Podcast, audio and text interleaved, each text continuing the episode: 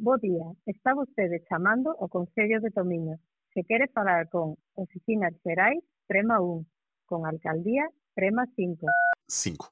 É que neste P24 vou falar com a alcaldesa de Tominho, que é como quem diz com a presidente da Câmara. Na margem direita do Rio Minho, na fronteira entre Portugal e a Galiza, do outro lado, Vila Nova de Cerveira. Neste episódio, saltamos a margem e vamos perceber, mais de três meses depois do Fecho das Fronteiras, como estão as comunidades das duas margens do Minho a viver esta separação forçada. Alcaldesa Sandra Gonzalez, bom dia. Olá, que tal? Bom dia. São à parte, neste P24 ouvimos a alcaldesa a falar galego. Devido à proximidade linguística que nos une, decidi não dobrar a entrevista. Sobre a relação do galego com a lusofonia, recomendo a audição do P24 de 18 de maio deste ano, com o presidente da Associação Galega da Língua, Eduardo Maragoto. Continuamos. Bueno, os prejuicios para nós son grandes porque realmente nós somos unha eurocidade, Cerveira Tomiño, polo tanto, é como se no medio dunha cidade do Porto levantaras un muro, non é? Eh, o prexuizo é que nós tiñamos mobilidade, non só mobilidade libre, senón tamén moita, moita intercambio de servicios. Aquí hai xente que va a piscina a Portugal, eh, os restaurantes de, de Tomiño son eh, basicamente moito usados por eh, a xente de Cerveira de Portugal, a miúdos galegos que van á escola a Portugal, tamén temos eh, É un concello que se dedica basicamente á agricultura, planta ornamental, flor cortada, somos un dos principales exportadores de planta da, da o principal, non? para Europa eh, e un dos nosos eh, compradores e tamén proveedores é eh, Portugal, non? Entón, ao estar a fronteira fechada, pois eh, os perxuizos foron moitos, hai moita mobilidade de traballadores, miles de traballadores cruzan todos os días a raya, ven para traballar nos nosos bebeiros, ven para ir ás empresas de Cerveira e todo iso veu perxudicar a súa economía porque non é solo é o tempo de ter que ir por Tui, mas tamén é, é o tempo, o tempo de ali pasar, mas é tamén un perjuízo económico de que había xente que en 10 kilómetros cruzaba e despois tiña que facer 50, non? Polo tanto, bueno, muito prejuízo. A alcaldesa acha que os governos de Lisboa e Madrid não percebem as especificidades da relação entre a Galiza e o Minho? Efectivamente, eu acho que Lisboa a Madrid fica moito longe e, polo tanto, eles pensan que nós vivimos como se fóramos dois, dois países, non é? Nós vivimos como un só povo, prácticamente. Entón, o que acontece é que para eles é realmente incomprensible que, que haxa tanta mobilidade e que sexa unha fronteira tan dinámica esta, e despois tamén, eu creo que un bocado influenciados polos medios de comunicación tamén, non? No medida que cando se fala da situación sanitaria de España se pensa que é asimilado a Madrid e nós temos que decir que a Galiza tiña prácticamente a mesma situación epidémica que o norte de Portugal. Entón, unha vez máis, éramos un territorio común tamén no sanitario, pero nos trataron como como se fóramos diferentes. ¿no? Só um pequeno contexto antes de voltar a questionar a alcaldesa. Na zona de fronteira mais dinâmica da União Europeia, como apelidam os autarcas da região, só foi permitida a passagem na ponte Valença-Tui. Só há poucos dias, neste mês de junho, se abriu a ponte da amizade que liga a Eurocidade Cerveira-Tominho. Sandra, eu queria perguntar-lhe que soluções é que defende para que haja uma recuperação mais rápida da economia destes conselhos na zona da Raia? A ver, eu creo que é a primeira vez en 25 anos que se fechan as fronteiras, non? De forma tan prolongada, sim, exactamente.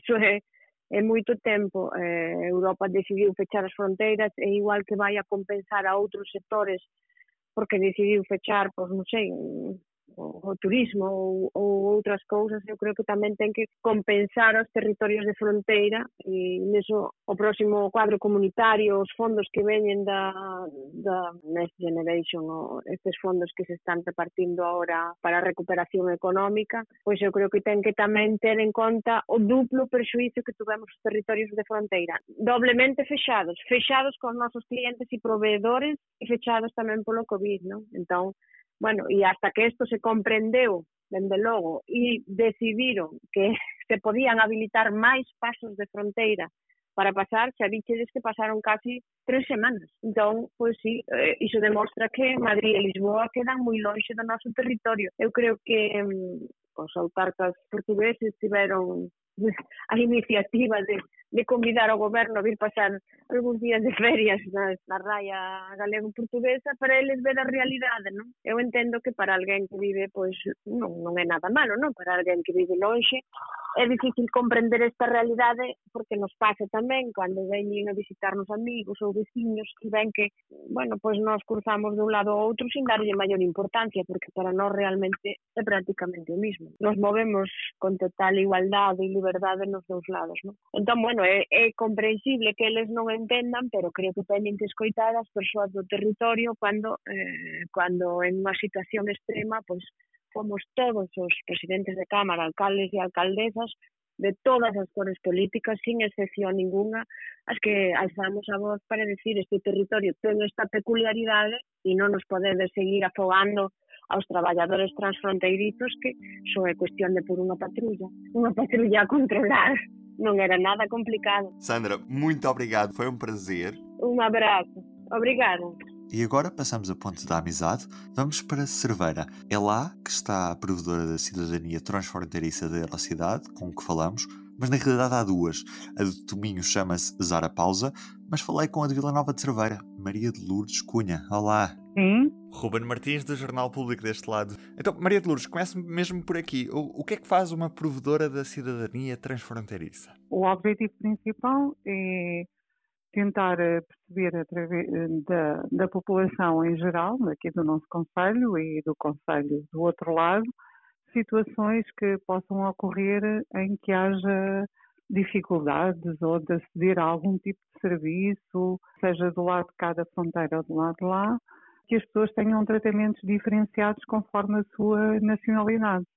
Portanto, se isso acontecer, eh, nós ouvimos as pessoas, não é? Ou, ou vêm ter diretamente connosco, ou nós também temos, temos tido uma atitude proativa, não é? De ir encontrar as pessoas e, e procurar saber a impressão delas.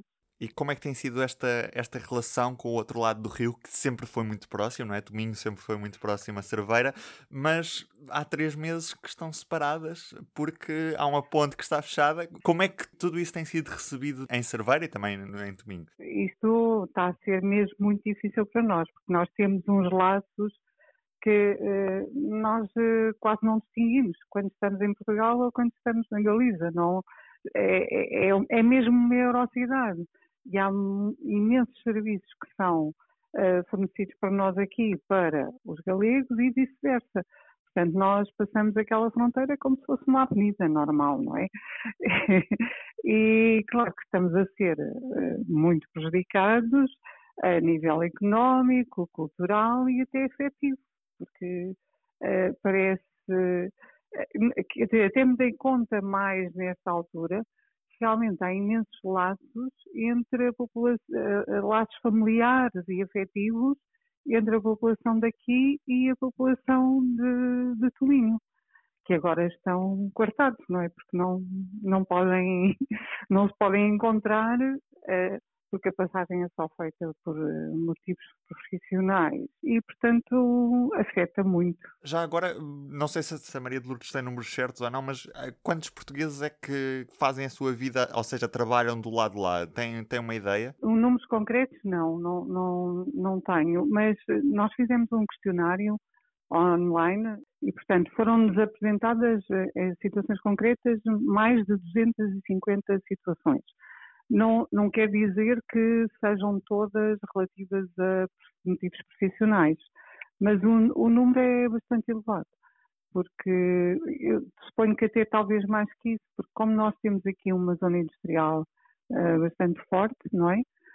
As pessoas vêm tanto daqui do nosso Conselho, como é evidente, e também da Galiza, trabalham nesse polo industrial e também há uh, muitas pessoas aqui que trabalham do outro lado. Portanto, o fluxo é nos dois sentidos. Já agora faço-lhe uma última pergunta, porque esta fronteira é mesmo muito, tem uma situação mesmo muito especial na Europa. Acha que os governos português e o governo espanhol não percebem esta complexidade desta fronteira? Eu acho que não, não, não tem mesmo nenhuma noção.